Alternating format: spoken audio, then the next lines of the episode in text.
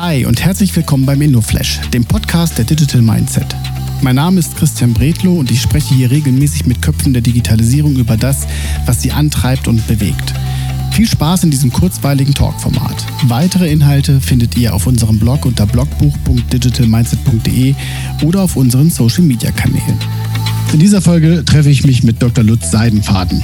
Lutz ist der CIO der MTU Aero Engines und wir beide unterhalten uns über Leidenschaft so zum Thema IT, wie sich IT und Business verknüpfen lassen und warum Kollaboration aus dem Arbeiten nicht mehr wegzudenken ist. Ja, mit Lutz kann man sich unheimlich gut über Sachen unterhalten, von denen man selber noch keine Ahnung hat. Also hört selber rein. Wenn Basti das sagt, dann machen wir das einfach. Hallo Lutz. Christian, servus, hallo. Ja, ganz, ganz lustig, dass wir jetzt mal in einem Digital Mindset Format auftreten und nicht in einem Format, das bei dir im Unternehmen stattfindet. Schön, dass du dabei bist. Magst du mal der Crowd so ein bisschen erzählen, wer du eigentlich bist? About you. Ja, sehr gerne. Erstmal herzlichen Dank für die Einladung. Ich freue mich natürlich heute da äh, bei zu sein. Ähm, wer, wer bin ich? Lutz Seidenfaden. Seit äh, anderthalb Jahren äh, als CIO verantwortlich für die IT bei der MTU Aero Engines, kleiner, aber feiner DAX-Konzern.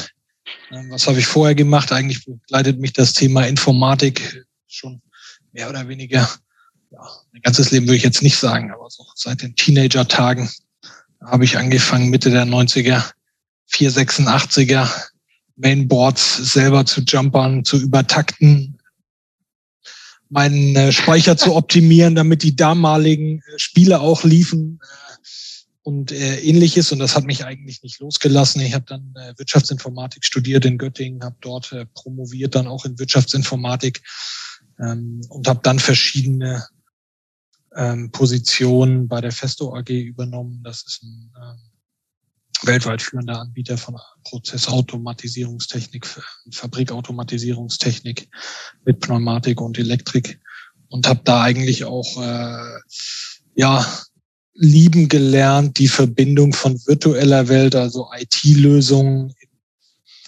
in der harten Maschinenbauerwelt, Stahl und Eisen, dass man wirklich auch sieht, dass diese beiden Welten verschmelzen und dass die, die IT-Lösungen da wirklich helfen können, äh, produzierende Unternehmen deutlich besser zu machen. Wenn du jetzt nicht gerade dich mit IT und Jumpern und PCs und 486ern und ganz, dem ganzen, was du jetzt gerade was beschäftigst, äh, was ist so die Abwechslung, wenn du mal nichts mit Computern machst? Oh, höchst analog, ja, und einfach. Das ein, eine ist, ähm, entweder gehe ich mit meiner Frau sehr gerne in die Berge, ähm, und das andere, was ich sehr gerne mache, ist mit ein paar Kumpels an englischen Oldtimern schrauben. Ähm, das ist eine schöne Abwechslung. Das ist doch äh, eher analog. Man macht sich mal die Hände schmutzig, man sieht, relativ schnell äh, auch das Ergebnis. Äh, und damit bist du bist auch ja, wie gesagt, das weißt ja selber, der King meiner Kinder, ne? weil der, der Lutz hat V8 zu Hause. Das ist dann das, was, das ist das, was da. Oder da habe ich bald was Neues, da habe ich bald was Neues, was ich zeigen kann. Da, da, da, kommen wir dann halt, da kommen wir dann gerne mal vorbei. Lutz, wenn man dich, wenn man dich kennt und mit dir diskutiert, äh, dann geht's, äh, merkt, wird eigentlich relativ deutlich, was deine Passion für das Thema IT ausmacht. Äh, wenn ich dich jetzt danach frage, was ist deine Passion, äh, wofür, wofür stehst du, dann würdest du mir Folgendes antworten. Passion. Wofür stehe ich? Ich glaube, dass ich habe schon einen gewissen Anspruch, dass die Möglichkeiten, die IT bietet, äh, eingesetzt werden, in, wie ich eben schon gesagt hatte, in, in, in Unternehmen, um Unternehmen besser zu machen.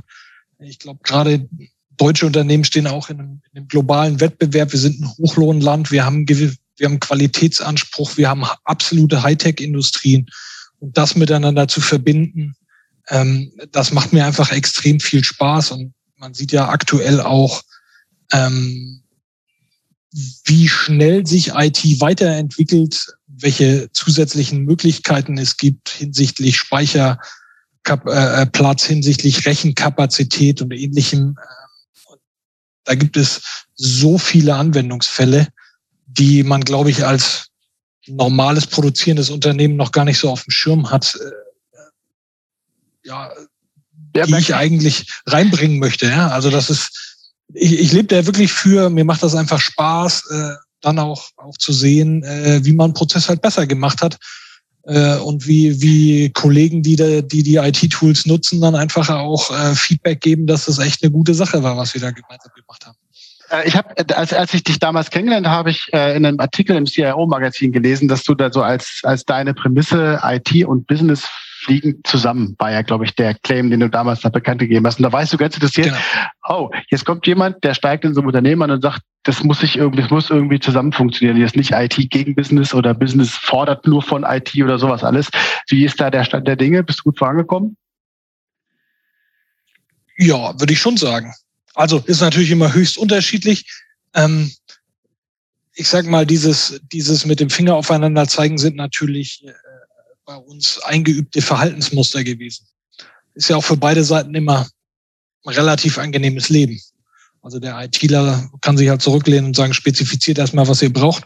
Und der Kollege im Business sagt, äh, naja gut, ich kann meine Effizienzen jetzt nicht bringen, weil die IT äh, hat wieder keine Kappa. Und äh, wir haben da sehr viele Projekte einfach gemeinsam jetzt gemacht. Wir, wir reden deutlich mehr miteinander statt Kommunikation über E-Mail und, und Austausch von, von Planungsdateien wir interdisziplinäre Planungsmeetings einberufen. Da sitzt also Business und IT am Tisch. Domänenspezifisch werden dort äh, die, die Themen ähm, besprochen, Prioritäten ähm, werden natürlich vom Business vorgegeben. Ähm, IT reichert das Ganze an, um, äh, äh, ich sag mal, die, die technischen Aspekte, wenn größere Upgrades anstehen, wenn es Ausphasen von Altsoftware ansteht und ähnliches. Und äh, das ist ein Weg, den wir gemeinsam gehen. Und äh, kleine Sneak Preview im, für Februar ist auch geplant, nochmal ein, eine äh, IT-Business Exchange äh, auszurichten, wo genau das nochmal thematisiert wird und auch den mit Beispielen, mit Marktständen, die äh, äh, interdisziplinär besetzt sind, Business und IT fly together, wirklich mal zu zeigen, was wir dort erreicht haben. Ähm, ich, ich bin da ganz zufrieden. Ähm, das sind natürlich kulturelle Änderungen und die brauchen gewisser, ja, die brauchen, äh, wie jeder weiß, eigentlich auch eine gewisse Zeit, um wirksam zu werden. Ne? Also bin sehr zufrieden. Das ist gut, weil wir haben, wir haben bei uns jetzt in dem Format schon den einen oder anderen Gast gehabt, wo der gesagt hat, so der nächste Gamechanger wird Kollaboration sein. Ich glaube, das ist jetzt, wenn ich dich frage, ist nicht die Antwort. Also bin mal gespannt, was bei dir da jetzt rauskommt, also der auch so ein hohes technologisches Verständnis mitbringt. Also der nächste Gamechanger aus deiner Sicht so für uns jetzt hier und der nicht das böse C-Wort ist. Game Das, das böse C-Wort für mich ist Confrontation. Ach so, nee, okay. nee, also für nee, mich ist das, für mich ist, sage ich mal, ich würde zustimmen, der nächste Game Changer ist Collaboration, wenn es um Organisationsthemen geht. Und ich, ich würde mich jetzt mal einer Generation von Führungskräften auch zuordnen, die in einer Zeit groß geworden ist und erkannt hat, dass die Welt zu komplex ist, um alleine erfolgreich zu sein. Das heißt, äh, das Thema Collaboration statt Confrontation, das, das ist äh, für mich ein ganz wichtiges. Ich glaube, das ist ein Erfolgsfaktor auf der weichen Seite. Wenn ich mir das eher technisch betrachte, glaube ich, gerade in unserer Industrie wird es, wird das Thema ähm, AI ein Gamechanger sein für auch das Thema äh, Industrie 4.0. Also Datengrundlage, darauf intelligente Algorithmen, entlang der Prozessketten, ähm, die für Transparenz sorgen, die für selbststeuernde Regelkreise sorgen, die automatische äh, Fehler oder Fehlervoraussagen haben, äh, entweder wenn es um Bauteilqualität geht oder um, um äh, äh Maintenance oder, oder Downtimes des Maschinenparks. Ähm, und äh, Christian, ich sehe da einen kleinen Zwerg hinter dir. Ja, warte mal ganz kurz. Das können wir vorspulen. genau. Ähm, wo waren wir stehen geblieben? Ja, das Thema Datentransparenz, Datenqualität spielt eine extrem wichtige Rolle. Intelligente Algorithmen und ähm, im, im Background sozusagen Rechenpower. Und was ich da sehe, und das hat mich jetzt äh, tatsächlich ein bisschen überrascht, ähm, im Austausch mit, mit externen Partnern haben wir das Thema Quantum Computing nochmal beleuchtet. Und ähm, das ist gar nicht mehr so weit weg, wie wir denken. Und ich glaube, wir haben extrem viele NP-harte Probleme zu lösen, Optimierungsprobleme, die man bisher nicht lösen kann. Und ich glaube, es wird eine Klasse von Quantencomputern geben, die von der Methodik, aber auch von der von der Leistungsfähigkeit in gar nicht so ferner Zukunft in der Lage sein werden, ähm, die Daten, die durch intelligente Maschinen, Produktionsequipment generiert werden, auch in endlicher Zeit wirklich nutzbar zu machen. Das heißt, Planungsläufe, die heute Stunden dauern, äh, einfach auf Minuten runterzubringen und ähnliches. Und das, das wird, glaube ich, mega spannend. Ich Aber für beides gilt, Entschuldigung, wenn ich da, für beides gilt halt, ne, das Ergebnis ist nur so gut wie die Daten, die reingehen. Ja, Garbage in, Garbage out. Ne? Da, da hat, glaube ich, jedes Unternehmen hinsichtlich Datenqualität schon auch Herausforderungen. Und ich glaube, da spielt der, da, da ist der, die menschliche Rolle ganz wichtig, nämlich da auch die Denke dafür zu haben, dass so eine Maschine halt auch richtig gefüttert wird. Ne?